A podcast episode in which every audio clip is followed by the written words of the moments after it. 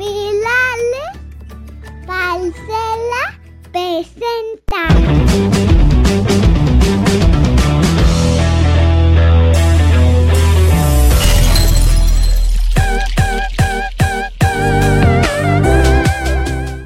Nosotros somos Diana López y Diego Santos.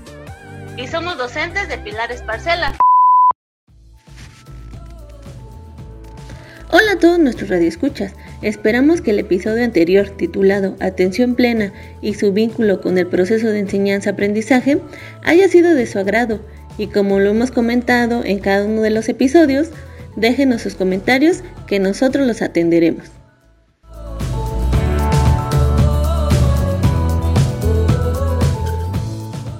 Y bueno, el día de hoy tenemos a dos invitados especiales en nuestro programa. En la primera sección tenemos desde Valle de Chalco a Carlos González Cruz, actualmente tesista en la Universidad Pedagógica Nacional en la licenciatura en Sociología de la Educación, con un trabajo titulado Impacto de las políticas educativas neoliberales en la Universidad Pedagógica Nacional Unidad Ajusco, sobre la evaluación. Y que hoy nos hablará un poco sobre la nueva normalidad y la educación digital específicamente sobre la educación media superior.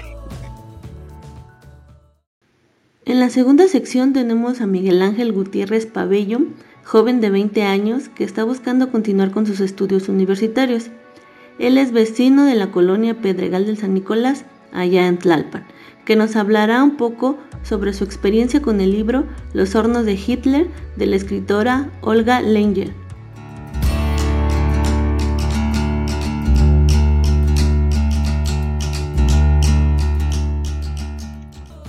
Hola Carlos, un placer tenerte en este programa en versión podcast para Pilares CDMX.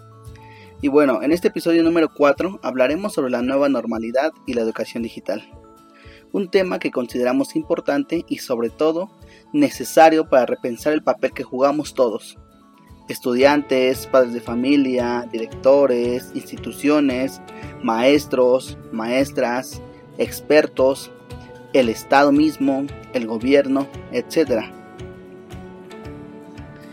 Y queremos iniciar con una pregunta que en ocasiones se escucha por todos lados, pero que no todos entendemos y sería, ¿qué entiendes tú por nueva normalidad?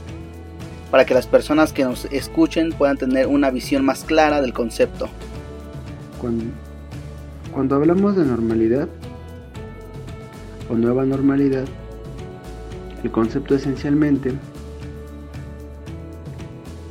en esta coyuntura social hablamos del proceso post-pandémico, es decir, que en determinado tiempo o etapa ha surgido un nuevo estado social que está fundado en las necesidades colectivas de salud que se están generando a través de esta pandemia que estamos experimentando en los últimos tiempos. También, si buscamos normalidad, en el Real Diccionario podemos encontrar que habla de un estado natural, un estado fijado de antemano con ciertas normas. Otro ejemplo tiene que ver, por ejemplo, New Normal o Nueva Normalidad, que los periodistas Richard Mille y Matt Benjamin en el 2008 hablaban de este concepto en el sentido de la crisis económica inmobiliaria de, Estados Unidos de ese año. Así que podríamos rastrear el concepto de nueva normalidad en determinados espacios, pero lo que nos compete en este momento sería hablar de la normalidad a través del proceso de pandemia que hemos sufrido en este actual año. También para hablar de esta nueva normalidad o la normalidad en este concepto o en este estado que estamos viviendo actualmente, hay que determinar o tratamos de determinar qué es nueva normalidad. Para esto podemos encontrar ciertos aspectos que permitan orientarnos a esto. La normalidad se constituye a través de una sociedad, un contexto concreto y también englobando características, ideas adaptaciones diarias de una sociedad y se regulan o se autorregulan socialmente. Es decir, todo esto está englobado en una construcción social de un espacio y, espacio territorial, espacio de tiempo. Entonces, esencialmente para mí la nueva normalidad tiene que ver con la construcción social. Es, esencialmente importante entender que una construcción social determinada en un espacio territorial o, social de una colonia o etcétera van, van constituidas de una forma específica. Para, para esto podemos pensar, como lo construye el sociólogo Pierre Bourdieu, que habla de la construcción social, que también fue aportado por el sociólogo francés Durkheim, que este estado tiene que, tiene, tiene que ver con las características esenciales de una sociedad, de una estructura que va que, va construyendo eh, características claras, ¿no? De normas, por supuesto, moral, eh, ético, social, costumbres, eh, cultura, etcétera. Todo esto lo engloba en determinado tiempo. Igual también este, el alemán Thomas Luhmann habla de esto, ¿no? De esta construcción social de la realidad. Es decir, que hay un, un estado nuevo o un parteaguas que permita entender el proceso que constituimos como normalidad o nueva normalidad. Pero a partir de qué? A partir de la, de la pandemia que hemos padecido, tenemos constituciones distintas a las que teníamos actualmente antes de este suceso. Por ejemplo, como tener la sana distancia o incluso actualmente con lo que estamos esencialmente viendo en la educación que tiene que ver con la educación a distancia y la importancia de esto no es de que sea la única eh, línea general de educación, sino que ha sido en estos en este último año eh, la cuestión este, de digital tan importante para la educación que no se había presentado en mucho o creo que en ningún momento. Sabemos que la educación juega un papel muy importante en esta nueva grieta post-pandemia. ¿Cuál es tu visión de la educación en México con esta nueva normalidad, específicamente en el nivel medio superior? Y sobre todo, ¿cuál es el papel que juegan las tecnologías en este nuevo escenario? En el caso de la educación, ahora a partir de la post pandemia que estamos viviendo en, nuestro país, podemos pensar específicamente que el problema no tiene que ver con una cuestión coyuntural, em, temporal, como lo que hemos estado viviendo en este año, más bien tiene que ver con un problema estructural e histórico que ha permeado en la educación de nuestro país. En ese sentido hemos tenido problemas de desigualdad, de infraestructura, de alcance en metas, de matrícula, etcétera, etcétera, que no han podido subsanar algunos de los problemas más esenciales en la educación, y especialmente en la educación media superior, donde abarca diferentes formas de educación, de, esencialmente a distancia, escolarizada, técnica, etcétera.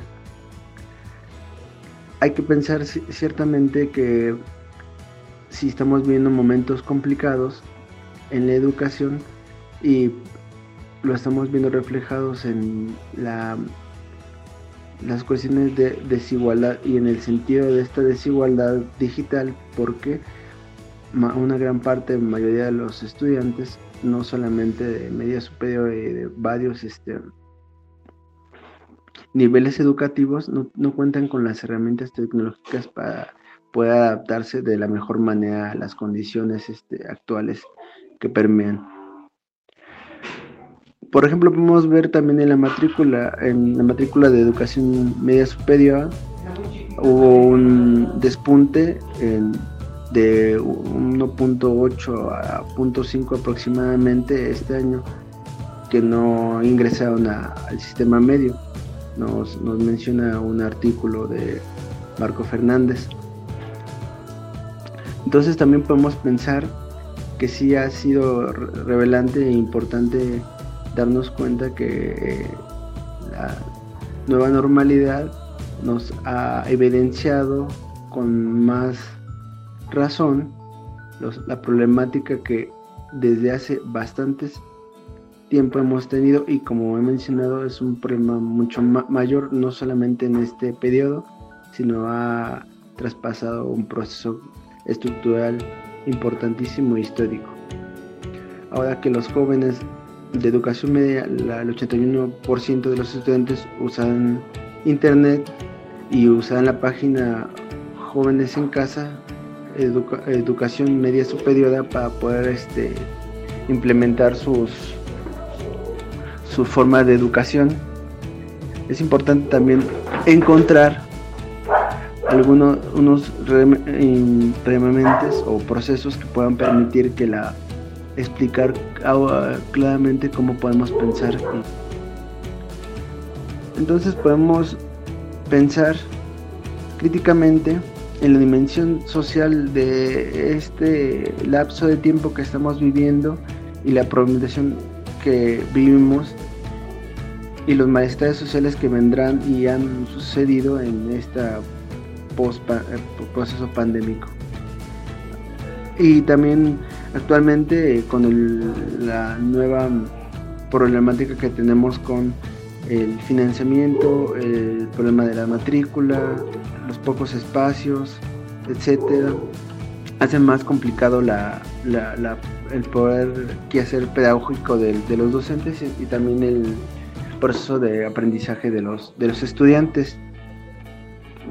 También hay que pensar qué tipo de educación hemos eh, adquirido y es un, tema muy importante qué educación hemos tenido actualmente que tiene una educación de competencias y, y por lógico también de una u otra forma tiene algunas complicaciones actuales para la educación. Y bueno, con lo que nos mencionas anteriormente, ahora, eh, ¿crees que están preparados los jóvenes que cursan la media superior para esta nueva normalidad y el uso de la tecnología?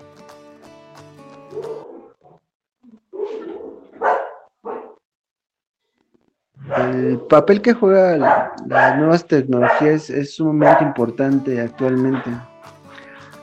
El uso de tecnologías de información y comunicación, TIC por sus siglas en inglés, nos revela nuestra brecha una, brecha importantísima digital que tenemos en amplios sectores este, de la sociedad, especialmente ya amplios sectores que tienen que ver con el proceso educativo y que los estudiantes, algunos, no tienen las herramientas tecnológicas o el conocimiento para usarlas correctamente.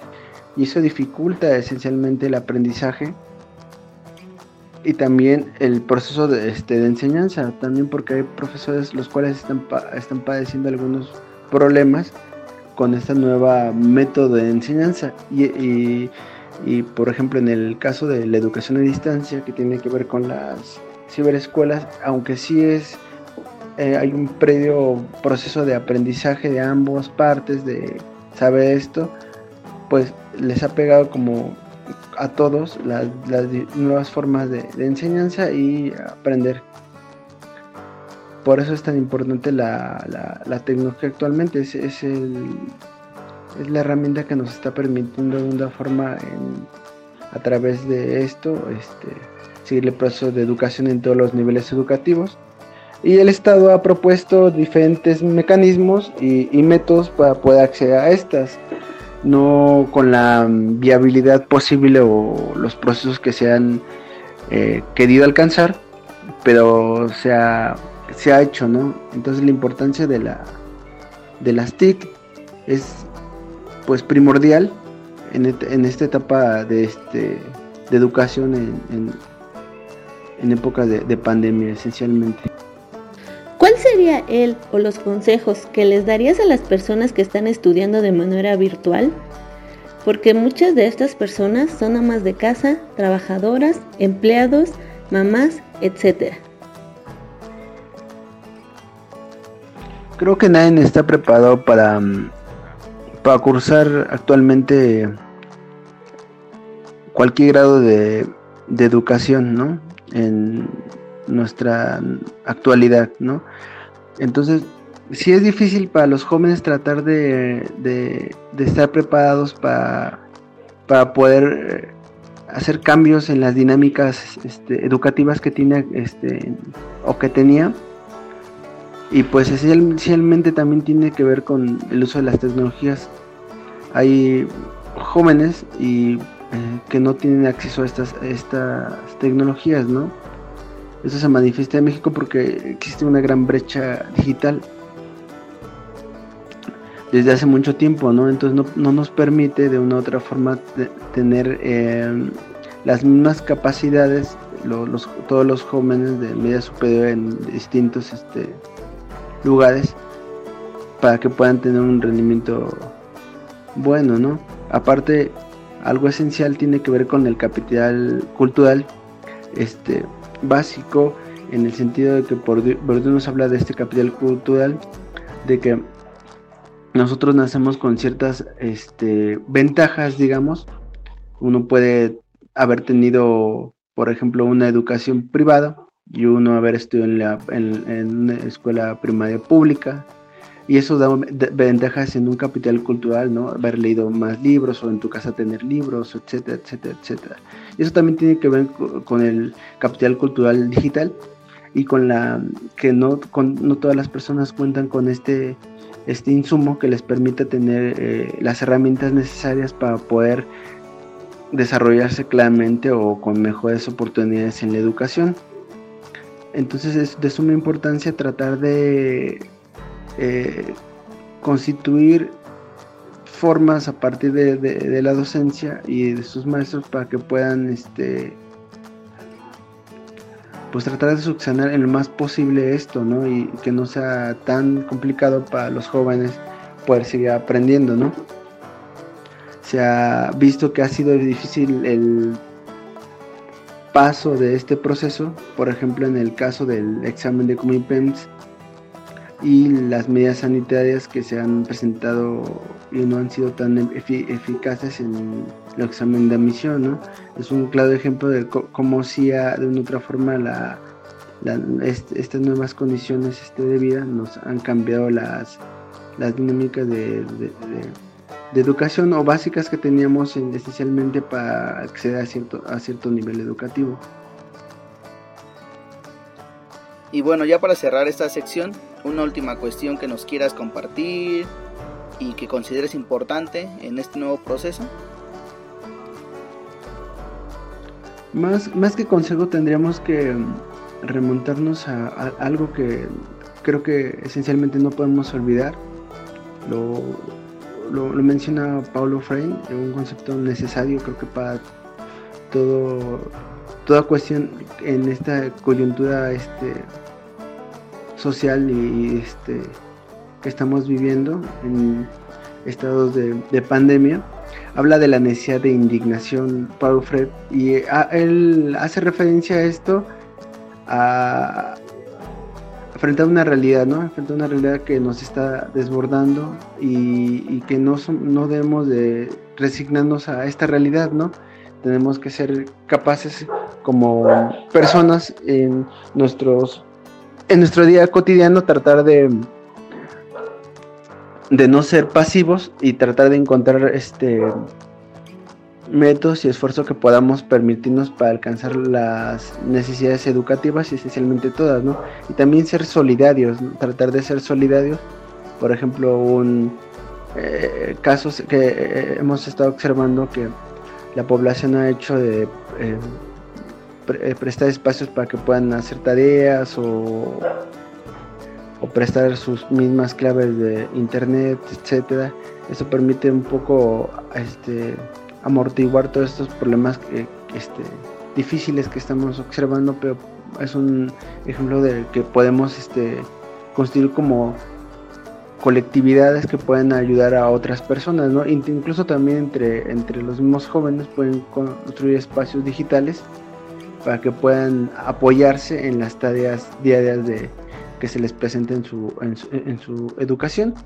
Y eso es importante, ¿no? Esa, esa manera de, la, de, no em, negarse a la realidad, una, realidad que, los enfrenta a, un, a, un, a una desesperación este, cotidiana o, un hartazgo que de una u otra forma los, eh, los envuelve en, problemas este, sociales de vida, educativos, y por eso esa misma necesidad de indignación que nos permite de una otra forma tratar de, construirnos alternativas y propias, ¿no? alternativas entre ellos que, que puedan de una otra forma dar una, una educación más solidaria para que ellos y sus, y los, sus maestros puedan de la mejor manera construir una educación em, a través de este proceso este, pandémico tan complicado, pero que esperemos que de una otra forma surjan eh, estos, eh, estas nuevas este, formas y constituciones de educación solidaria para ambos, ¿no? Este, alumnos y docentes. Y desear, pues, el, mayor éxito que puedan y siempre la educación te encontrará los espacios y las vertientes más, más importantes en tu vida y te dan esas herramientas a través de tus docentes y a, través de, lo, del día al día, el proceso de, aprendizaje es sumamente importante y enriquecedor para tu vida. Y bueno, hasta aquí termina esta primera sección, esperando que nuestros radioescuchas se hayan interesado por el tema y que de esto surjan nuevas preguntas para nuestro compañero y amigo Carlos González.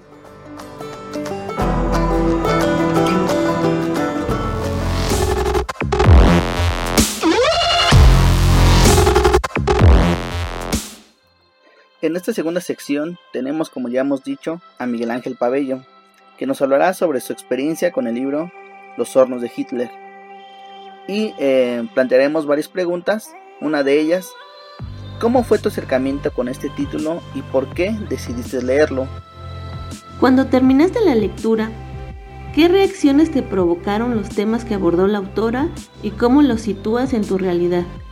Ahora, ¿qué aprendizaje te aportó? Nos escuchan muchas personas, hombres, mujeres de todas las edades. Nosotros te preguntamos, ¿lo recomendarías? Sí, no y por qué. Y bueno, ¿Has leído otra obra de la autora? Eh, ¿Ha escrito otras cosas?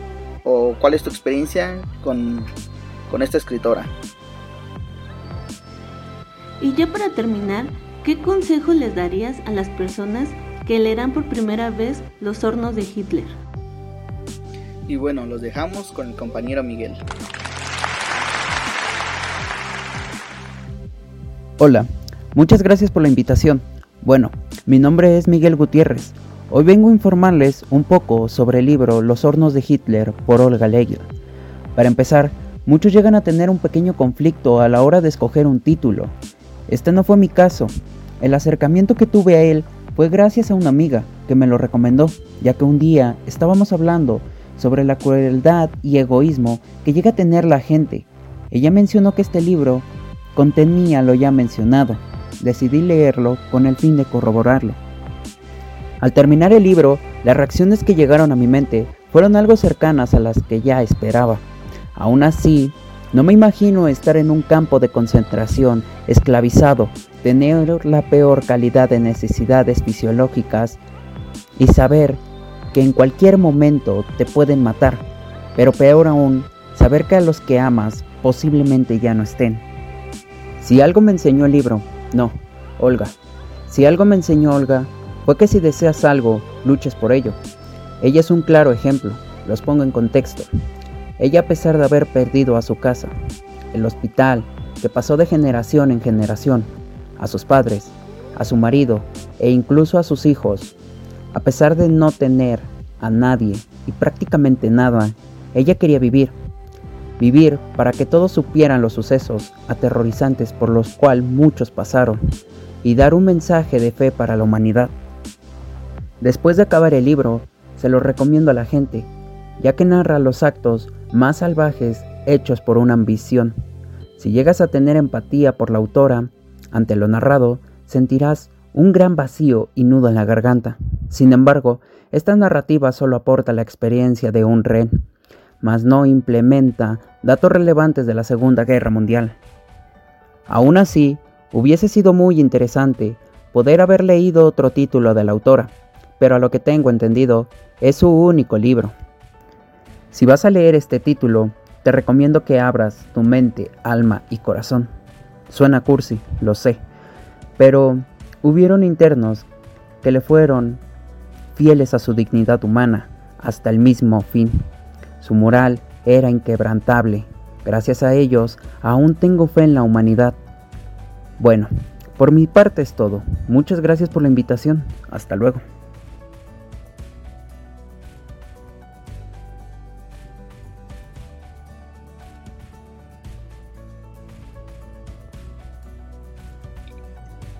Muchas gracias Miguel. Eh, es un placer tenerte en este espacio. Tu participación ha sido muy valiosa para todo el equipo de Podcast Parcela, para que existan más personas que quieran participar con nosotros, que nos quieran contar sobre algún eh, material que les haya gustado, sea libro, un disco, un artista, eh, una película, porque incluso hasta tu forma de, hablar y de, podernos narrar tu experiencia en torno a este libro, Los hornos de Hitler, nos hace eh, querer leerlo. bueno, que de hecho ya lo hemos leído, pero quizás y leerlo otra vez, ¿no? Para encontrar otras cosas. Tal vez tu, tu perspectiva ahora nos ayuda también a nosotros a poderlo leer con otros ojos, con otra forma. Muy interesante Miguel tu participación. Muchas gracias. Y bueno. Y bueno, hasta aquí termina nuestro podcast número 4, esperando que sea de su agrado. Recuerden que si tienen comentarios, dudas o interés de participar en alguna emisión del podcast, nos pueden escribir al correo, todo con minúscula, pilaresparcela.gmail.com.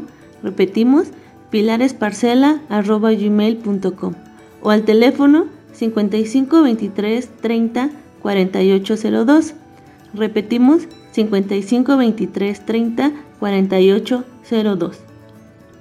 También pueden dejar sus comentarios en las redes oficiales de Pilares CDMX, donde se publique este podcast y nosotros los leeremos y pondremos mucha atención a sus comentarios, sugerencias o dudas.